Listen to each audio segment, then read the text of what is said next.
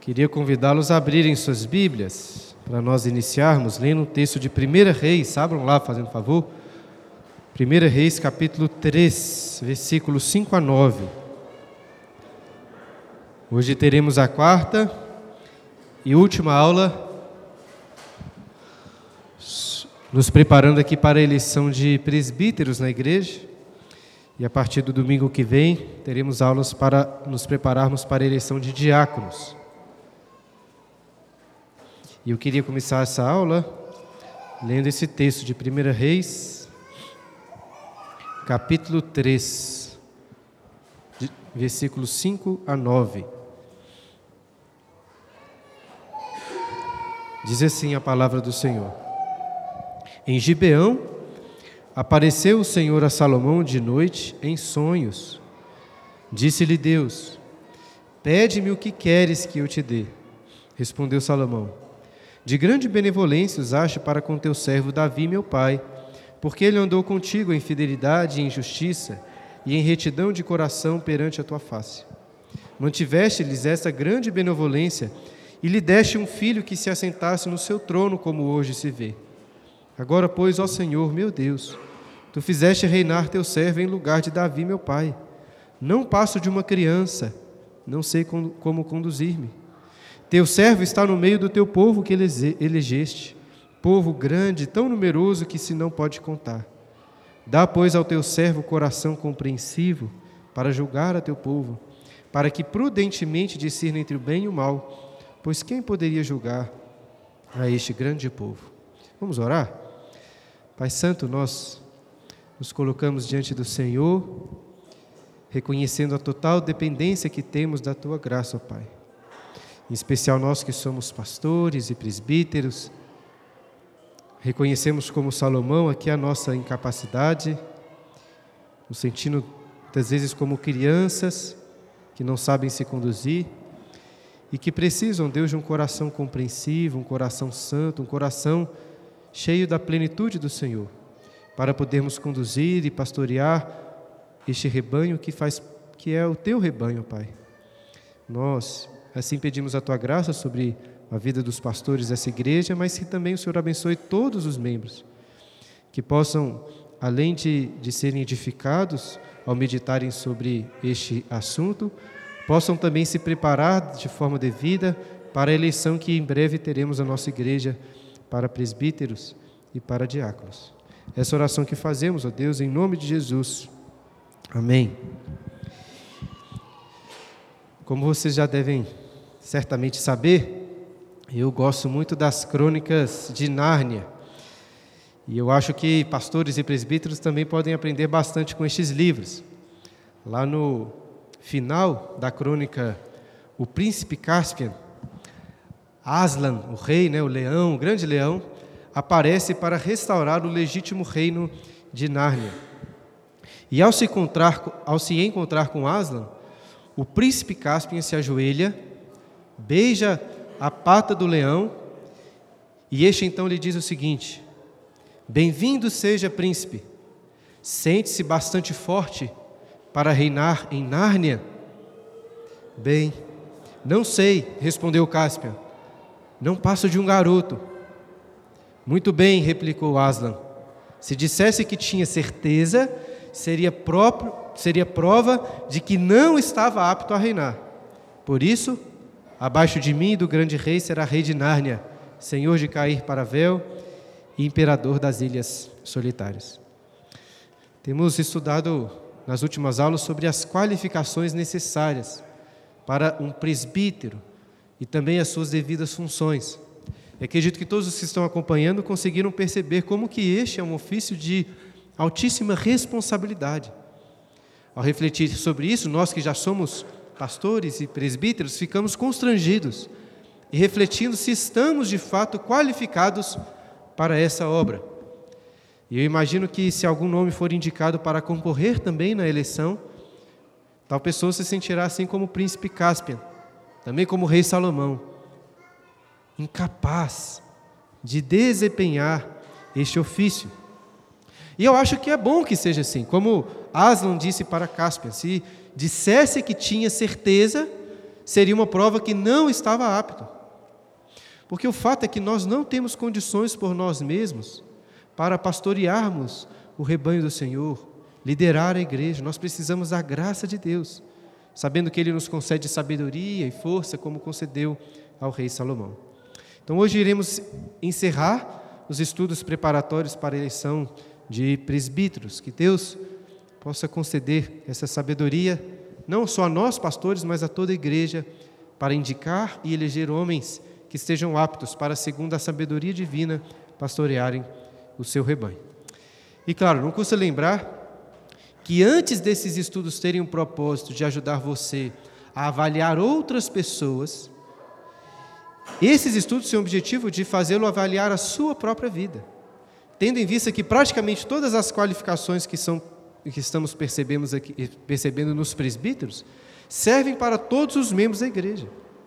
E assim eu queria convidá-los a abrirem novamente suas Bíblias lá no texto de 1 Timóteo, capítulo 3, que começamos a estudar nas últimas aulas, e vamos continuar refletindo sobre as qualificações necessárias que Paulo apresenta para os bispos, presbíteros e pastores nesse texto, bem como as suas funções, como tenho feito aqui, tenho associado as qualificações necessárias com funções, né, o que os presbíteros devem fazer. E a última característica que estudamos foi inimigo de contendas, aí no versículo 3. Então continuamos hoje com a última qualificação do versículo 3 de 1 Timóteo 3, quando Paulo diz que é necessário que o bispo não seja avarento, não avarento. De forma bem semelhante, o apóstolo Pedro, lá em 1 Pedro, capítulo 5, versículo 2, disse que os presbíteros não podem pastorear por sórdida ganância. Infelizmente, não são poucos os pastores que usam a religião por ganância, avareza. Isso é tão comum em nosso meio evangélico que eu, que eu confesso aos irmãos que, geralmente, quando alguém me pergunta qual é a minha profissão, eu fico com vergonha de falar que sou pastor. Eu não tenho vergonha de dizer que sou cristão, mas eu tenho vergonha de falar que, que sou pastor por saber quão negativa essa figura tem se tornado em tantos lugares. É, ao falar que sou pastor, imagine se a pessoa já fica preocupada, né, se eu vou querer pedir dinheiro para ela, alguma coisa assim. Contudo, irmãos, o pastor é colocado à frente do rebanho não para se aproveitar das ovelhas, ganhar com isso, mas para servi-las. Essa é a função do presbítero. Como já disse na primeira aula, é possível que nesse aspecto aqui o trabalho entre o pastor na igreja, o pastor de ovelhas começa a falhar um pouco, né? o, o paralelo não funciona também. Por quê? Porque um pastor de ovelhas profissional cuida daquelas ovelhas justamente para se aproveitar delas, tosqueando o seu pelo, ou então sacrificando para servir de alimento. Mas não é assim na igreja, ou pelo menos não deveria ser. E agora pensando em presbíteros. É claro que é mais difícil para um presbítero, que oferece o seu trabalho de forma voluntária, conseguir né, arrecadar recursos financeiros em cima dos membros. No entanto, ainda que um presbítero não trabalhe por dinheiro, facilmente ele pode cair no erro de trabalhar por reconhecimento, por fama, por algum tipo de sucesso na igreja. Por quê? Porque o presbítero, naturalmente, será reconhecido, será prestigiado por toda a igreja. Mas essa não pode ser a sua motivação. Ele tem que servir por amor a Deus, e por amor ao seu povo. E essa qualificação nos leva a um dever do presbítero. Ao contrário de avarento, ele tem que ser generoso. Pastores não podem amar o dinheiro. Presbíteros devem ser os primeiros a ofertarem com generosidade na igreja. Os presbíteros, né, diferente de pastores que se dedicam a este trabalho, às vezes, nos seus trabalhos seculares, podem ganhar muito dinheiro e eles também devem sempre contribuir muito, com generosidade. Mais uma vez, voltamos àquele texto de Atos, capítulo 20, um texto que lemos em todas as aulas, quando Paulo exorta os presbíteros de Éfeso. E ele termina essas instruções lá em Atos 20, versículo 35, não precisa de abrir, vou ler para vocês, dizendo o seguinte: Tenho-vos mostrado em tudo que, trabalhando assim, é mister socorrer os necessitados e recordar as próprias as palavras do próprio Senhor Jesus. Mais, mais bem-aventurado é dar que receber. Então, isso se aplica aos presbíteros. Paulo estava dizendo isso a ele. Ao invés de avarentos, devem ser generosos, doando o seu tempo, seus esforços, seus recursos, seu conforto, sua casa, seu carro, seu dinheiro, doando a sua própria vida para servir a Cristo e sua igreja. Mas é claro, eles não podem fazer isso em detrimento ou desprezando o cuidado com a sua própria casa. Voltando lá em 1 Timóteo 3, note aí nos versículos 4 e 5 que Paulo continua as qualificações do presbítero dizendo assim: "E que governe bem a própria casa, criando os filhos sob disciplina, com todo respeito. Pois se alguém não sabe governar a própria casa, como cuidará da igreja de Deus?" Geralmente associamos a, a ideia de governo com um país, um governante né, de um país, ou de uma cidade, ou mesmo o governo de uma empresa. Mas Paulo tinha em mente algo diferente quando disse que o presbítero deve governar. Ele pensa na casa, ele tem que governar bem a sua própria casa. Infelizmente a gente perdeu um pouco desse contexto, né? Às vezes é um péssimo pai, mas acha que pode ser um bom presidente, um bom governador. Mas o princípio bíblico é o contrário. Se ele não consegue governar bem a sua própria casa, como vai governar algo maior? No caso aqui, ele está falando da igreja. Lembra que lá no Antigo Testamento, os anciãos do povo eram os chefes das, dos clãs familiares, bem como das tribos de Israel.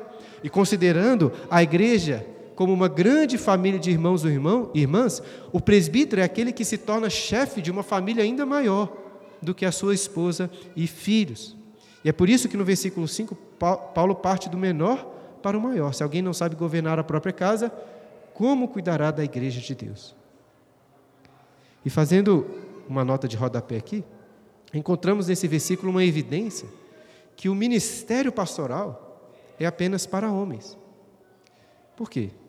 Não que para ser presbítero ou pastor a pessoa precisa necessariamente estar casada. Eu expliquei isso na, na acho que na penúltima aula, né, quando o Gibran fez essa pergunta. Mas a liderança da igreja tem uma associação com a liderança familiar. Então veja: se uma mulher não pode ser aquela que governa a sua casa, tampouco pode ser ela aquela que vai governar a igreja de Cristo.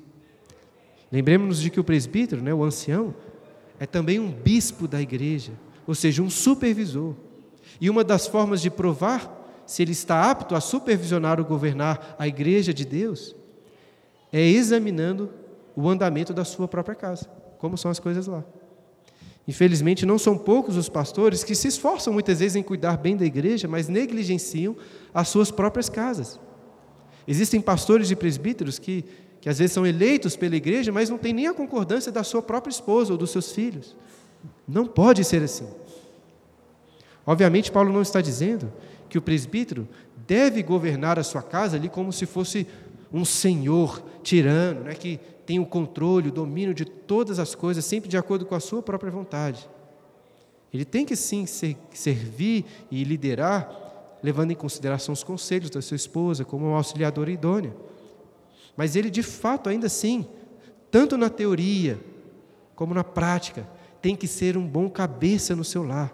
Eu digo na teoria e na prática porque pode acontecer, como acontece muitas vezes, de um casal cristão defender teoricamente os princípios bíblicos de liderança masculina, submissão feminina, ao mesmo tempo em que a prática na casa é outra, né? Se é a esposa que está sempre decidindo as programações da casa, que administra as finanças, que fica tendo que puxar o culto doméstico, é ela que dirige a disciplina dos filhos, então, tal marido, além de estar falhando em seu papel, não está apto para servir como um presbítero na igreja. E você deve ter notado que um destaque especial nessa qualificação é dado aos filhos, quando Paulo diz que o bispo deve criar os filhos sob disciplina, com todo respeito. Lá em Tito capítulo 1, versículo 6, Paulo diz que o presbítero deve ter filhos crentes, que não são acusados de dissolução, nem são insubordinados. Então, como entender essa, essa função, esse ponto de ter os filhos sob disciplina?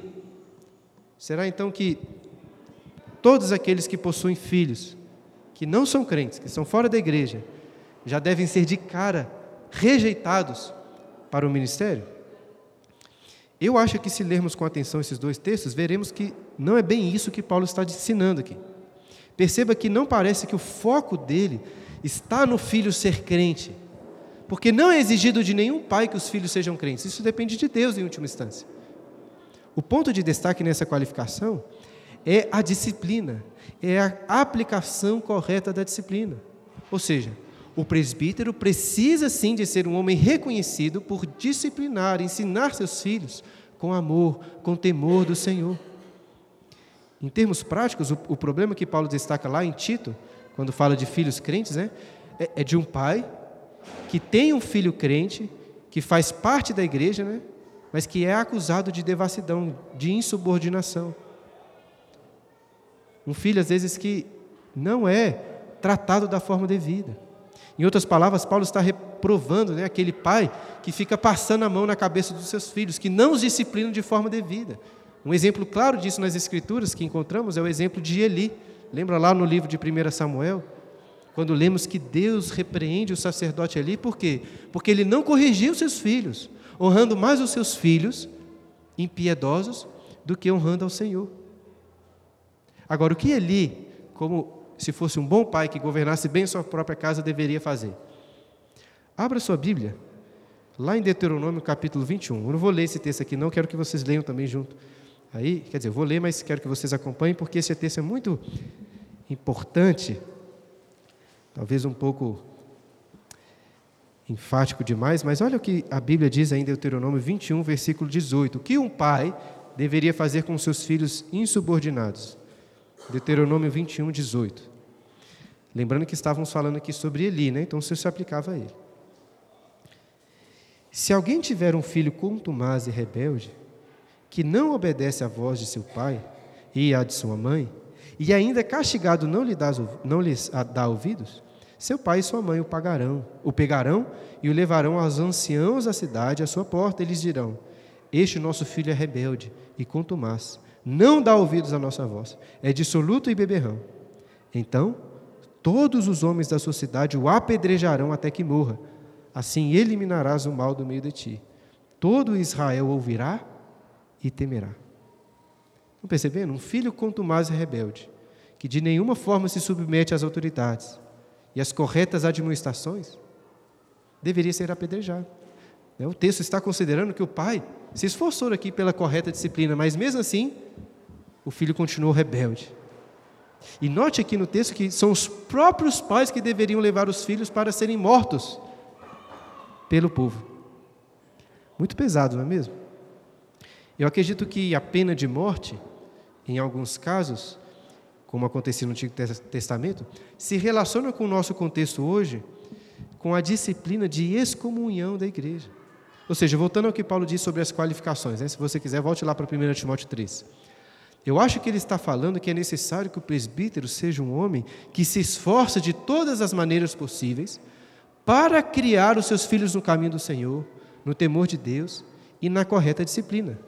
Contudo, caso os filhos cresçam na igreja, mas permaneçam insubmissos e rebeldes, ao invés de defendê-los, passar a mão na cabeça, o pai deve ser o primeiro, às vezes, a levá-lo para ser disciplinado perante a igreja. Dessa forma, um bom presbítero prova ser um bom pai, não apenas quando seus filhos são crentes, quando seus filhos são bem comportados. Até porque isso pode acontecer independente dos pais, não é mesmo? Mas ele é provado quando seus filhos são devidamente disciplinados. Claro que com todo amor, com todo o temor de Deus. Um homem com filhos ímpios, eu acredito que pode sim ser eleito como presbítero, desde que seja ele o primeiro né, a reconhecer o erro de seu filho, a repreendê-lo e, em amor, discipliná-lo. Perceba assim, irmãos, como que o trabalho de um presbítero exige muita responsabilidade. Tanto que Paulo continua as qualificações do versículo 6, não sei se você voltou aí, mas ele diz assim: não seja neófito, não pode ser neófito. A palavra grega para neófito né, significa literalmente plantado recentemente, ou seja, é como se fosse uma planta bem novinha. Paulo está dizendo que o presbítero não pode ser um cristão recém-convertido, um novo na fé. A própria palavra presbítero, que significa ancião, já aponta para essa realidade, que tal pessoa deve ser madura, deve ser experimentada na vida cristã. Não é fácil estipular exatamente quanto tempo né, a pessoa precisa ter de convertida para se tornar um presbítero, mas precisa ter tempo suficiente para não ser considerada como novo na fé, um neófito. E por que o presbítero não pode ser um neófito? Olha aí, Paulo diz o seguinte: para não suceder que se ensoberbeça e incorra na condenação do diabo. Ou seja, se você quiser matar, né, acabar com a fé de um novo convertido, sabe o que você faz? Coloca ele na posição de liderança. Isso vai acabar com ele. Nós não sabemos muito sobre, tanto assim, sobre o diabo, sobre os demônios, mas sabemos que Satanás caiu justamente por ter se ensoberbecido contra Deus. Eu acho que Paulo está dizendo que se uma pessoa que é nova na fé for rapidamente colocada em uma posição de liderança, o que vai acontecer? Ela facilmente vai se achar maior, melhor do que as outras pessoas, se ensoberbecendo. E é curioso notar como que pessoas novas na fé possuem uma tendência, de forma geral, de serem impulsivas, de serem até arrogantes. É, são pessoas muito animadas, com a verdade do Evangelho, com muita vontade de fazer alguma coisa, mas muitas vezes acabam não tendo sabedoria no lidar com as diversas situações da igreja. Isso também costuma acontecer quando um crente de igrejas que não são reformadas conhece a fé reformada, o calvinismo, etc., e depois de ler uns livros, já se acha assim, né, o rei da teologia, falando de vários autores, termos teológicos, e desprezando aqueles que, que não conhecem essa boa teologia. Além disso, a mente de uma pessoa nova na fé, a meu ver, costuma ser muito, muito binária, assim, é isso ou aquilo, é oito ou oitenta. Isso é uma falha, porque pastores e presbíteros lidam na igreja com muitos problemas, pecados e situações complexas. Até mesmo para interpretar a Bíblia, você precisa de ter esse discernimento. As coisas não tão, são sempre tão simples assim. É necessário muito discernimento e experiência para conseguir perceber as diferentes nuances, tanto em questões doutrinárias como nas diversas situações em que a igreja enfrenta. Não pode ser neófito. De forma que podemos também deduzir do outro lado da moeda que Paulo está ensinando nesse versículo. Eu acho que o, que o pastor e o presbítero ele deve ser humilde Veja, ao assumir uma posição de destaque e liderança, ele não pode se ensoberbecer, como ele diz.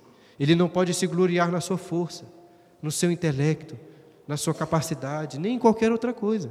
Ele precisa reconhecer que toda glória, toda honra pertencem a Deus somente. E ele também precisa, ao invés de soberbo, ser humilde para continuar aprendendo, para entender que ele não sabe de tudo, que as coisas muitas vezes não são tão simples, que ele precisa de ajuda, que ele precisa de conselhos, que ele também pode estar errado em suas atitudes, em seus aconselhamentos, em seus posicionamentos. Quando nós temos aqui as conversas com novos membros que estão se chegando, sempre dizemos isso a eles, nós presbíteros, né? Que eles podem e devem nos exortar, devem nos corrigir quando perceberem falhas. Né? Presbíteros não podem ficar no alto de uma torre de marfim, sem que ninguém tenha acesso ali. É muito importante que eles sejam abertos a ouvirem críticas, ouvirem sugestões. É claro que o presbítero não pode ser movido apenas por isso, né? para não cair no erro de, de querer agradar a todo mundo. Mas ele tem sim que ser humilde o suficiente para ouvir, para considerar o que todo mundo tem a dizer. Eu, por exemplo, como pastor da igreja, preciso da ajuda dos irmãos também, para puxar minha orelha, quando é necessário, para chamar minha atenção. Os, os presbíteros, no final de cada ano, também se reúnem né, comigo para avaliar o trabalho, destacar coisas que precisam ser melhoradas. Mas veja, irmãos, não é fácil. Não é, não é fácil ouvir críticas negativas. É difícil. Somos soberbos. Mas isso é fundamental. E claro, isso não se aplica apenas ao pastor, né, que se dedica integralmente ao ministério. Os presbíteros também precisam ter essa abertura entre eles, com os membros, para serem avaliados. Um bom presbítero é uma pessoa que está sim disposta a ser exortada e corrigida. Isso significa que se você procurar alguém para fazer uma consideração a ele, né, a um presbítero, ainda que você esteja errado, e muitas vezes os membros estão errados mesmo, Ainda assim, o presbítero não vai desprezar você, não vai ignorá-lo. Ele vai ouvi-lo, vai considerar com humildade o que você tem a dizer. Portanto, uma dica prática, né? Ao pensar em uma pessoa na eleição para presbítero, considere o seguinte: será que eu tenho liberdade, eu teria liberdade de conversar com ele para falar de alguma falha que eu percebi na conduta? Será que ele estaria disposto a escutar alguma sugestão de minha parte? Será que se eu falar alguma coisa, ele vai levar para o lado pessoal, vai ficar chateado e bravo comigo? Se você acha que um candidato a presbiterato né, não se esforça por ser essa pessoa humilde, ainda que com suas falhas, ele, mas ele não se esforça, né, disposto a aprender, disposto a ser exortado, talvez seja o caso de não votar nele mesmo. E além disso, é necessário perceber a humildade do presbítero, isso é muito importante, no serviço da igreja. A pessoa que é colocada em uma posição de liderança e destaque deve lembrar que o seu papel é como o de Cristo. É o papel de lavar os pés dos seus discípulos. Inclusive, deixa eu ler para vocês o que Jesus disse para os seus discípulos após lavar os seus pés. Isso está lá em João 13, versículo 12. Jesus diz, é, o texto diz assim: Depois de lhes ter lavado os pés, tomou as vestes e, voltando à mesa, perguntou-lhes: Compreendeis o que vos fiz? Vós me chamais o Mestre e Senhor, e dizeis bem, porque eu sou. Ora, se eu, sendo o Senhor e o Mestre, vos lavei os pés, também vós deveis lavar os pés uns dos outros. Porque eu vos dei o exemplo, para que, como eu vos fiz, façais vós também. Em verdade, em verdade vos digo que o servo não é maior do que o seu senhor, nem o enviado maior do que aquele que o enviou. Ora, se sabeis essas coisas, Bem-aventurados sois se as praticardes. Nós não temos essa necessidade antiga de lavar os pés uns dos outros, mas o princípio permanece. Acho que foi o presbítero César que me contou certa vez sobre o pastor Joseph Paipa, né, um pastor amigo dele, que é muito conhecido, que mesmo bem velhinho, sempre chega nos lugares, nas igrejas, muito disposto a servir, arrumar as cadeiras, essas coisas. É um pastor não pode se tornar, né, nenhum presbítero se tornar assim uma estrela, muito acima dos meros mortais, que não tem esse contato. Inclusive, deixa eu contar uma, um caso, está até fora do script aqui, mas que ilustra bem essa realidade né, de humildade. Pode até parecer que eu estou contando vantagem aqui, mas não é por causa disso, não, é para destacar a, a, humildade que eu vi em outro pastor. É, como os irmãos ou muitos irmãos aqui sabem, eu comecei a fazer um curso de mestrado, né, em teologia. E recentemente eu fiz uma transição para um mestrado mais acadêmico. E um dos benefícios desse, dessa transição, desse mestrado mais acadêmico, é que quem está fazendo tem um contato maior assim com o seu orientador, né, com os professores lá dessa instituição. Né? A instituição de mestrado chama Andrew Jumper, né, que é onde nós, pastores presbiterianos, geralmente fazemos mestrado. E como estou fazendo uma pesquisa na área de teologia histórica, o professor da área, né, que é o meu orientador, é o pastor Eber Júnior, né, muitos aí devem conhecer. E como sabem, o pastor Eber Júnior deve ser uma pessoa muito requisitada, né, muito conhecida, né, todo mundo tem ouvido falar, e ele é o meu orientador, então tenho tido o privilégio de ter algum contato com ele. Aí da última vez que eu fui ao Jumper, estava tendo uma aula, uma semana de aulas com outro professor, mas o Eber, para conversar sobre a minha pesquisa, falou assim: ah, vamos encontrar um dia para a gente almoçar. disse, Não, que legal, né? Está me chamando para almoçar. Aí foi curioso que ele marcou assim: ó, na terça-feira eu vou chegar lá, meio-dia, a gente sai para almoçar, que é a hora que termina a minha aula. Aí, meio-dia, ele chegou lá, estava dentro da, da sala, e vi que ele tinha passado lá para fora, só que a aula não tinha acabado ainda. Aí eu saí, vi que ele estava sentado lá me esperando. Eu falei assim: ah, minha aula não acabou ainda, mas a gente pode ir. Ele falou assim: não, fica tranquilo, eu posso esperar aqui você, pode terminar a sua aula lá. Eu achei isso muito legal. Porque ele é um doutor, né? Assim, tem várias coisas a fazer, tem vários alunos a orientar. Mas ele estava sentado lá e falou assim: não pode terminar sua aula, que eu te espero aqui para a gente sair e almoçar. Eu achei isso muito legal. Não parece uma pessoa, uma estrela assim, né? Aí eu fiz ele esperar e voltei para a aula, brincadeira.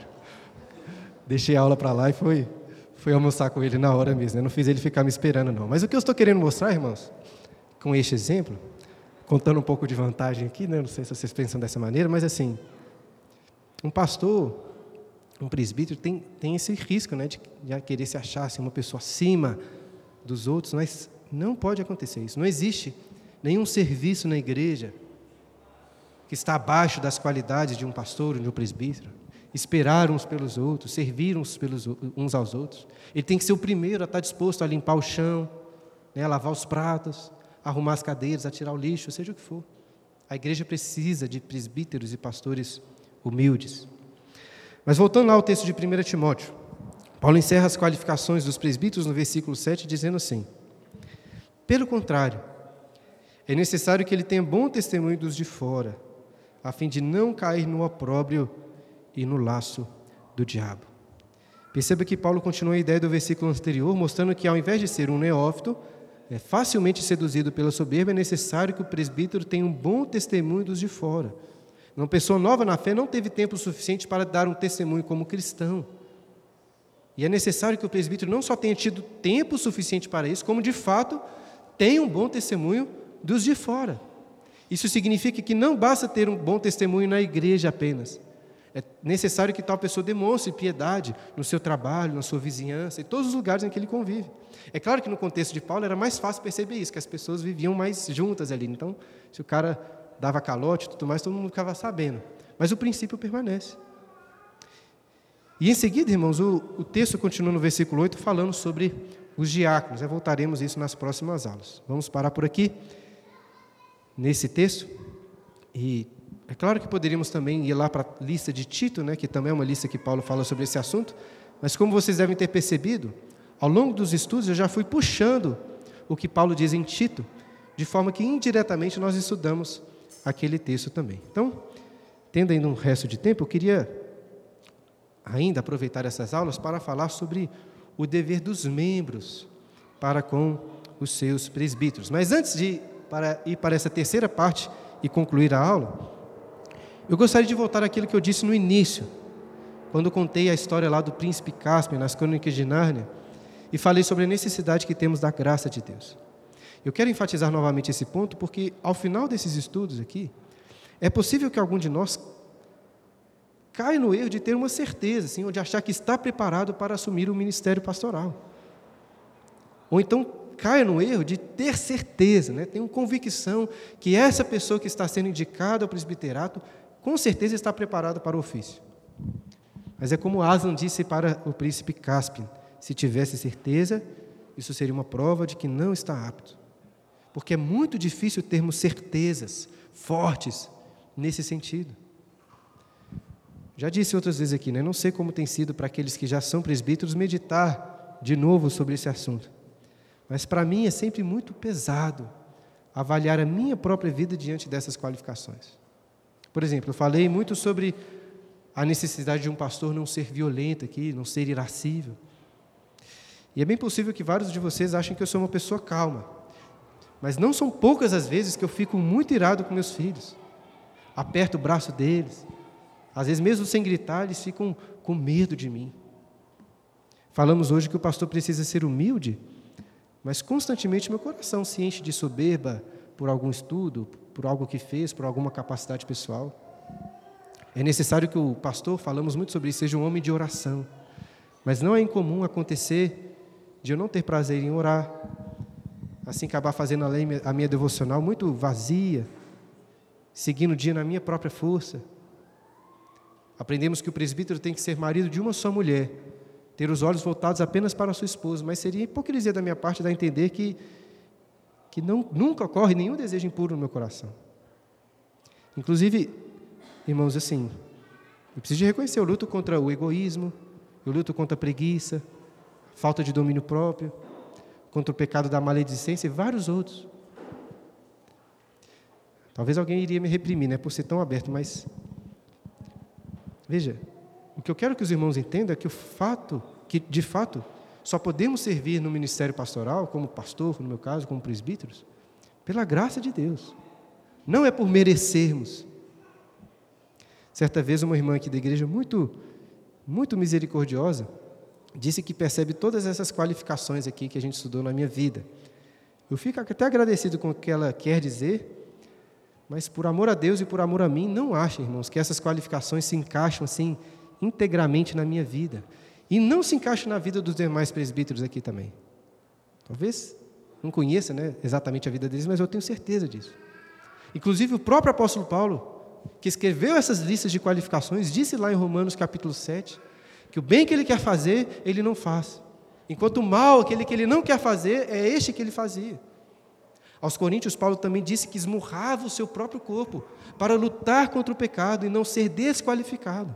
Então, se era assim com o apóstolo Paulo, não achem que quando chegar aqui o dia da eleição dos presbíteros, vocês vão ter plena certeza em votar em determinada pessoa, como se alguém aqui, por melhor que seja, estivesse perfeitamente qualificado.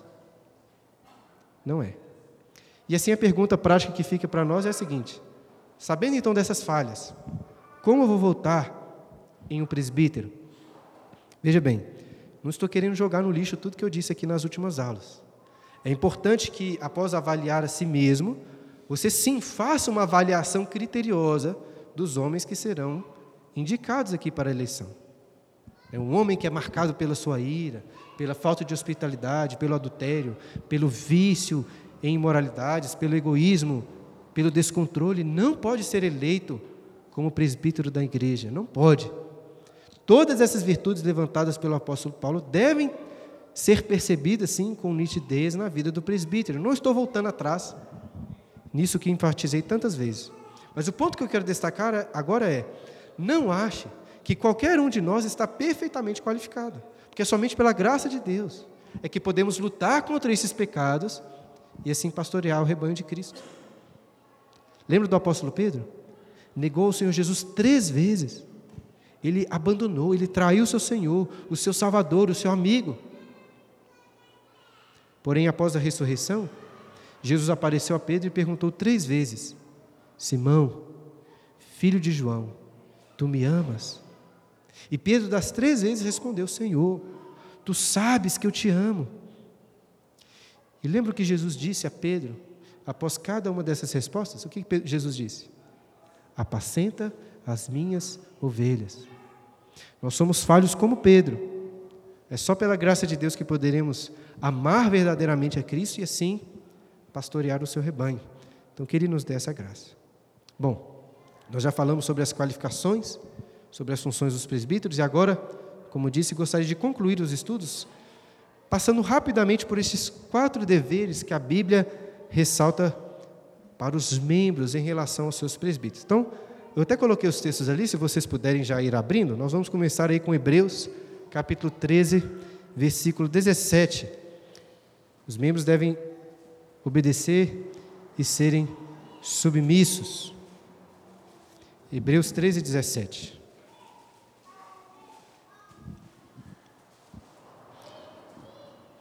O autor dos Hebreus diz assim: Obedecer aos nossos guias e sede submissos para com eles, pois velam por vossa alma, como quem deve prestar contas, para que façam isso com alegria e não gemendo, porque isso não aproveita a vós outros. Todo cristão precisa fazer parte de uma igreja e de se submeter a uma liderança instituída por Deus. E é por isso que um dos compromissos que as pessoas fazem ao se tornarem membros aqui é de serem submissas à liderança da igreja, enquanto essa permanecer fiel às Escrituras.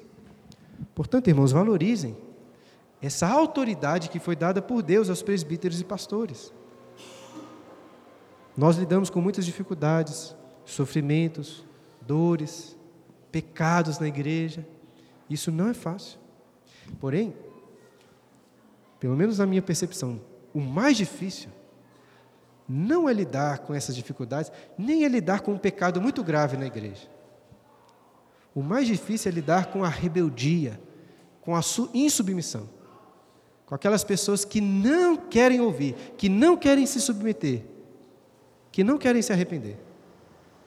Note que o autor dos Hebreus associa a submissão dos membros com a alegria no trabalho daqueles que lideram, do trabalho pastoral. Olha aí, ele diz: para que façam isto ou seja, para que velem né, por vossa alma com alegria e não gemendo.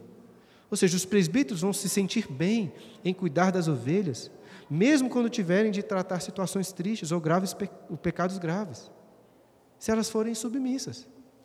Mas se forem rebeldes, Aí os presbíteros vão gemer de dor, de cansaço. Portanto, meus irmãos, obedecei aos vossos guias e sede submissos para com eles.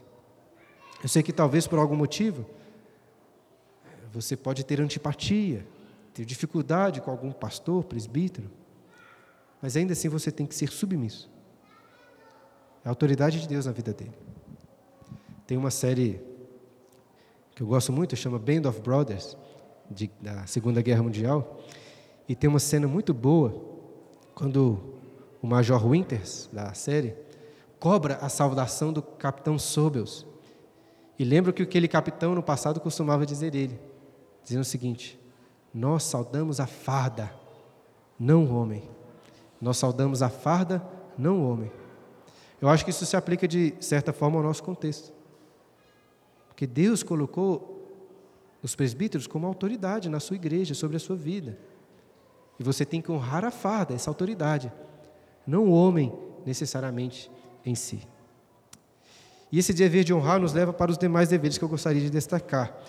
E o mais importante deles é o próximo aí, né? Abram lá, 1 Timóteo capítulo 5, versículo 17. Eu sei que estamos tratando sobre presbíteros que não vão ficar ganhando dinheiro da igreja, mas eu não poderia perder a oportunidade de falar sobre esse dever aí. Né? 1 Timóteo capítulo 5, versículo 17. Abriram lá? Diz assim: Devem ser considerados merecedores de dobrados honorários os presbíteros que presidem bem, com especialidade os que se afadigam na palavra e no ensino. Pois a Escritura declara: Não amordaces o boi quando pisa o trigo, e ainda o trabalhador é digno de seu salário. Evidentemente, não é sempre necessário que um pastor receba sustento financeiro, porque, tendo condições, ele pode servir gratuitamente caso tenha outras fontes de renda. Né? Os presbíteros regentes geralmente trabalham dessa forma, né? têm o seu trabalho e servem voluntariamente aqui.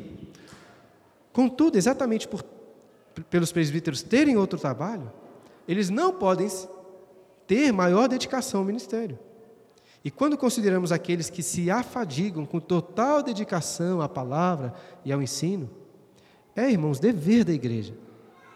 Dentro, óbvio, das suas possibilidades, mas é dever da igreja sustentá-los, porque eles de fato estão trabalhando. E eles precisam então de recursos para o seu próprio sustento e para a sua família.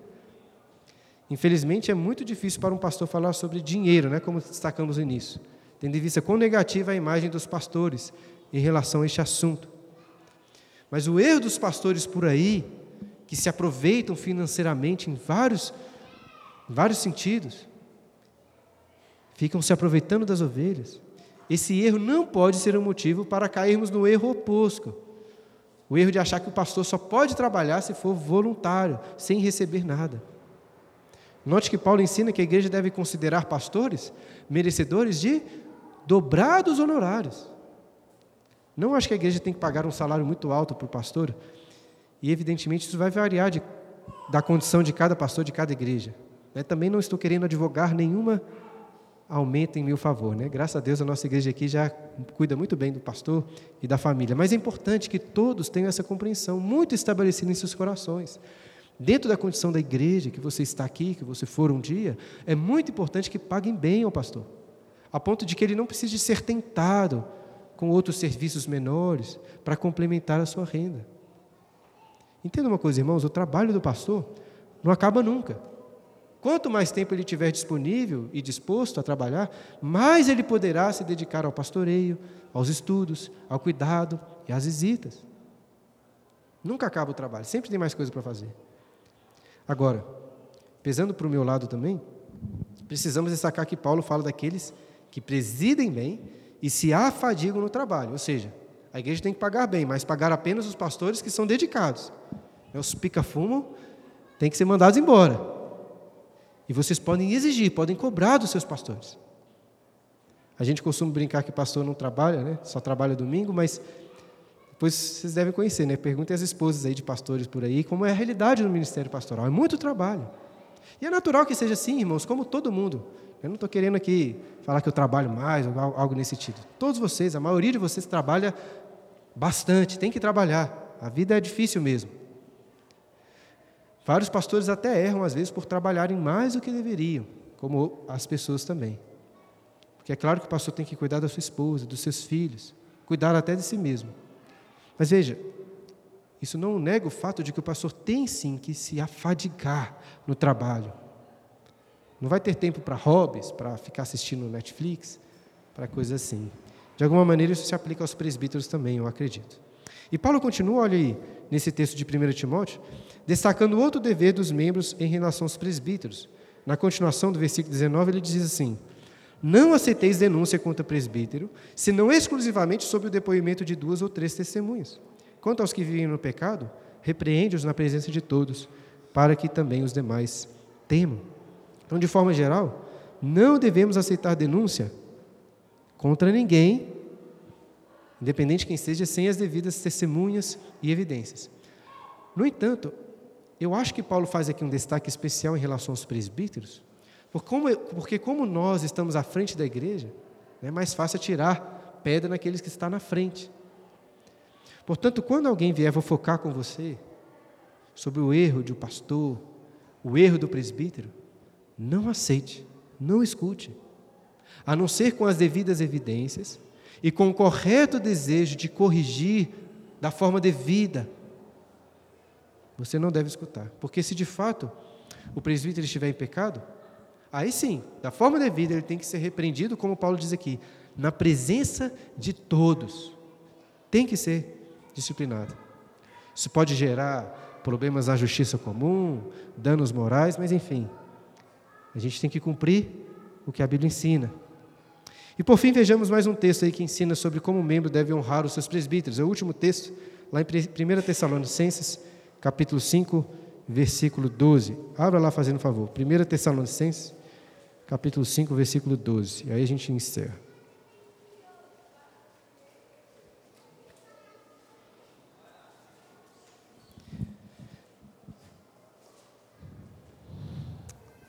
Abriram aí, né? 1 Tessalonicenses 5,12.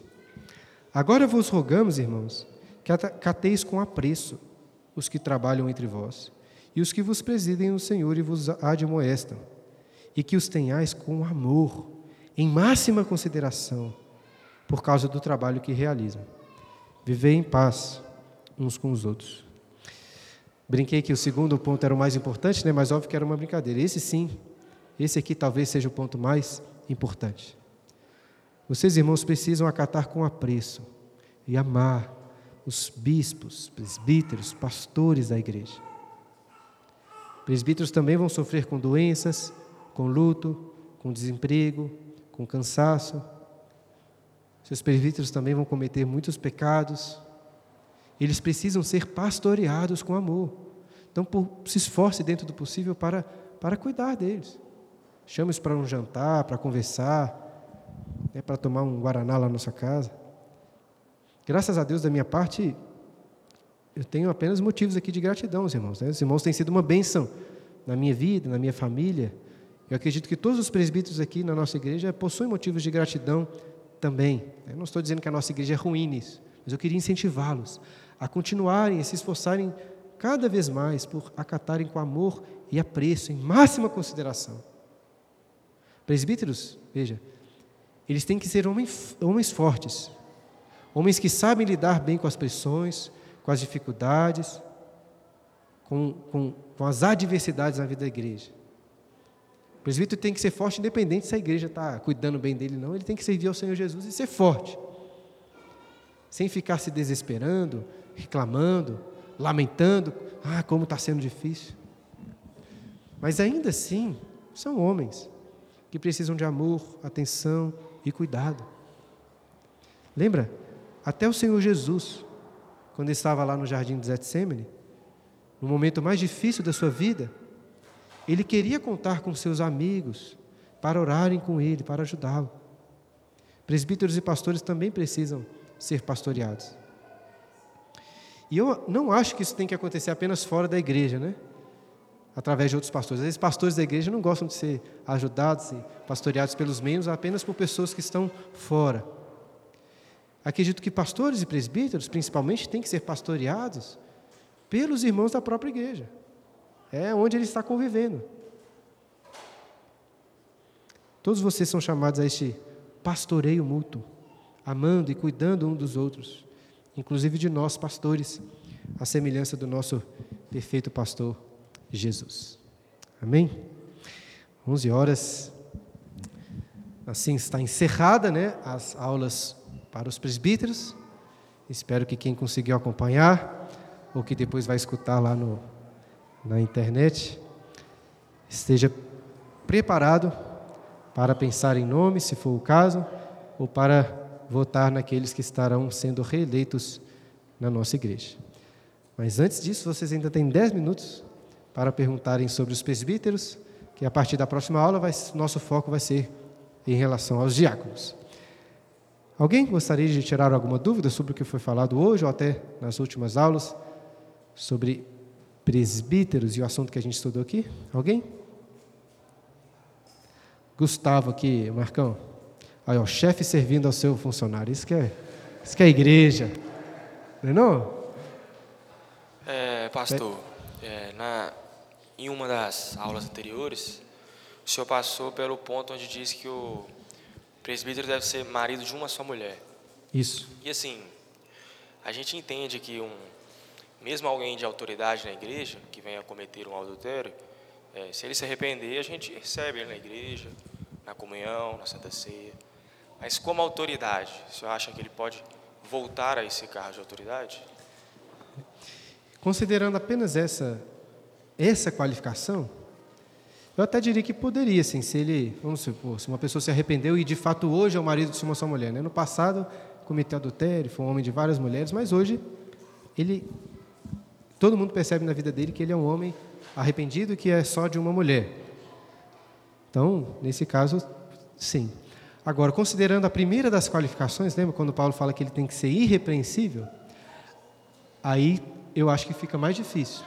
Porque um pastor, um presbítero que cai no adultério, por exemplo, é, ainda que ele se arrependa, e isso acontece muitas vezes, ainda que ele se volte e seja de novo um marido de uma só mulher, essa característica da irrepreensibilidade, né?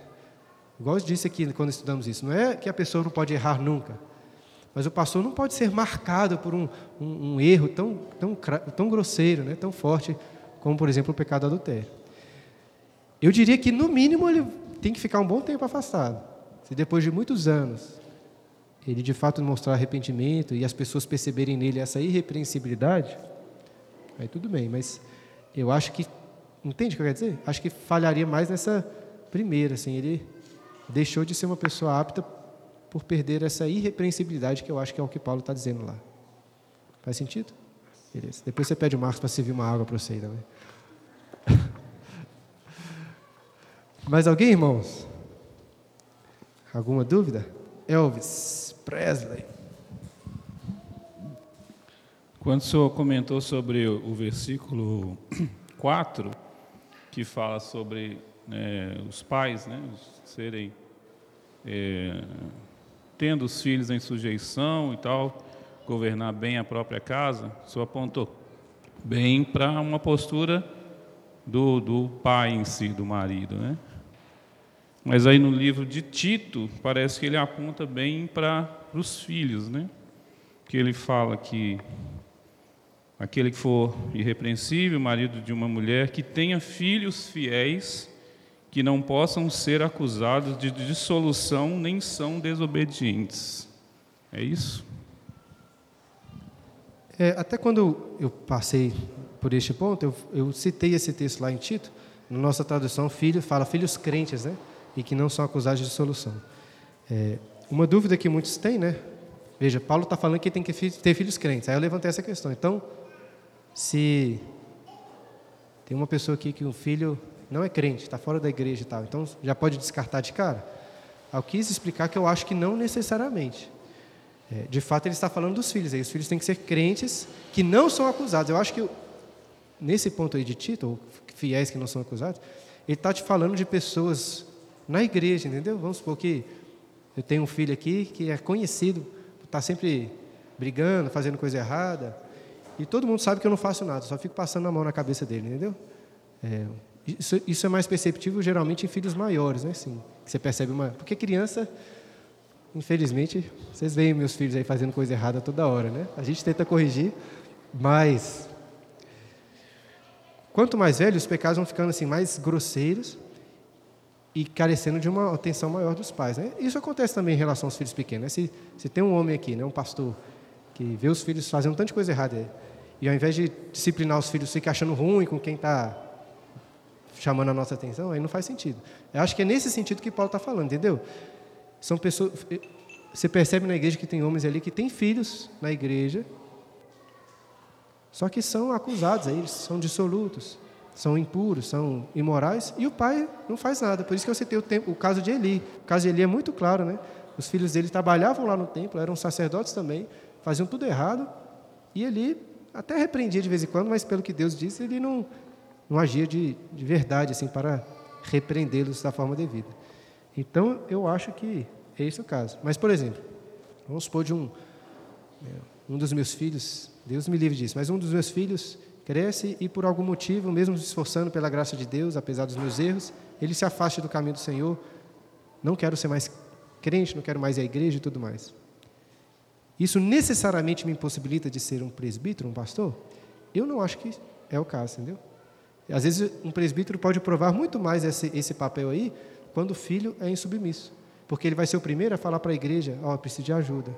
Meu filho não está, estou tentando de todas as maneiras ensinar no caminho do Senhor, ele está sendo rebelde. Olha, ele é membro aqui da igreja, eu estou trazendo esse caso aqui para que ele seja disciplinado, para que vocês orem por ele. Então, se um pai faz isso, eu acho que ele está provando governar bem a sua própria casa, ainda que o seu filho não seja crente, entendeu? Porque os nossos filhos podem ser crentes independente de nós, inclusive. Isso não pode ser o parâmetro, né? Ah, é crente ou não é crente? Entende? Ainda que de forma geral isso aconteça, né? De graça a Deus, pela graça de Deus, se você ensinar no caminho do Senhor, muitas vezes vai acontecer dos filhos crescerem, né? Mas não é, é uma, uma regra sem exceções. Está né? Respondido? Então, beleza. Mais alguém, Michel? Bruno, e se depois que for eleito, o presbítero ficar soberbo e, e arrogante, o que que faz? É, no caso aqui da, é, existe no caso dos presbíteros, dos pastores também em alguma medida, mas existe um, um processo formal para isso, né? Não é à toa que nós estamos fazendo aqui a eleição justamente porque o mandato de cinco anos de três presbíteros está se encerrando. Ou seja, no passado, a igreja fez a avaliação e falou assim: oh, esses homens aí estão aptos. Agora a igreja vai ter que confirmar isso novamente. Então vamos supor que nesses cinco anos, um dos presbíteros aí virou uma pessoa muito arrogante, que não quer saber de ninguém, que não quer conversar com ninguém, orgulhoso e tudo mais. Aí é a oportunidade para a igreja falar assim: ah, não, esse cara aí não pode ser mais. A igreja não vota no nome dele, porque ele porque está sendo reexaminado e aí ele não vai exercer né, esse, esse ofício mais. Um dos objetivos, eu acho, da nossa Constituição, de colocar esse prazo de cinco anos, é justamente para confirmar se o presbítero continua exercendo bem as suas funções. No caso do pastor, é, o presbítero docente, né, que é o meu caso, no nosso sistema presbiteriano isso é um pouco mais complexo, né, porque nós fazemos, nós pastores fazemos parte do presbitério, então o presbitério que tem que avaliar e tudo mais. Só que, de alguma forma, isso pode ser feito também na eleição de pastores. Né? É, então, a cada, é, da última vez eu fui eleito por três anos, né? então depois vocês vão ter que fazer uma eleição. Acho que ano que vem vai ter que ter eleição para pastor aqui da igreja. Aí vocês vão ter que avaliar. Né? Se eu tiver virando esse pastor aí muito orgulhoso e tudo mais, vocês podem votar contra aí. Tranquilo. Que é uma forma de vocês falarem assim, não, esse pastor aqui não está Aí se ele vai continuar sendo pastor ou não, aí tem que avaliar isso no presbitério. Né? Aí pode levar uma denúncia, não, o pastor aqui, olha o que ele está fazendo. Aí o presbitério avalia e, se for o caso, é, tira ele do, do ministério pastoral. Faz sentido?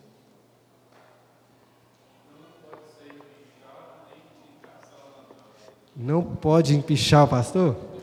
Pode empichar. Pode sim, caçar o mandato. Tanto do pastor como do presidente. É, é, foi até bom você falar isso, porque eu dei uma resposta parcial aqui para o Michel. Eu dei a resposta mais fácil, né, no sentido assim, seguindo os trâmites formais da igreja, o processo mais fácil de você tirar uma pessoa seria isso, através da eleição. Agora vamos supor, o presbítero ou o pastor foi eleito esse ano, e ano que vem ele está sei lá, adulterando, fazendo um tanto de coisa errada e tudo mais. Tem como tirar ele? Tem como. É, através do processo disciplinar, entendeu? Aí tem que ser feita uma denúncia. Olha, esse presbítero, esse pastor aqui está cometendo esse esse erro. Já conversei com ele, não se arrepende, não muda. Aí esse caso tem que ser levado né, ao conselho, presbitério que for. E aí, verificando que essa pessoa de fato está em pecado e não se arrepende, aí ela é disciplinada. Não só deixando de ser presbítero e pastor, como disciplinado como qualquer membro da igreja pode ser disciplinado, né? afastado da comunhão, excluído da igreja, se for o caso. Então, pastores não são acima da, da disciplina enquanto estão no tempo de mandato dele, não. É possível, sim, se um pastor é, tiver uma falta grave, né, ser tirado.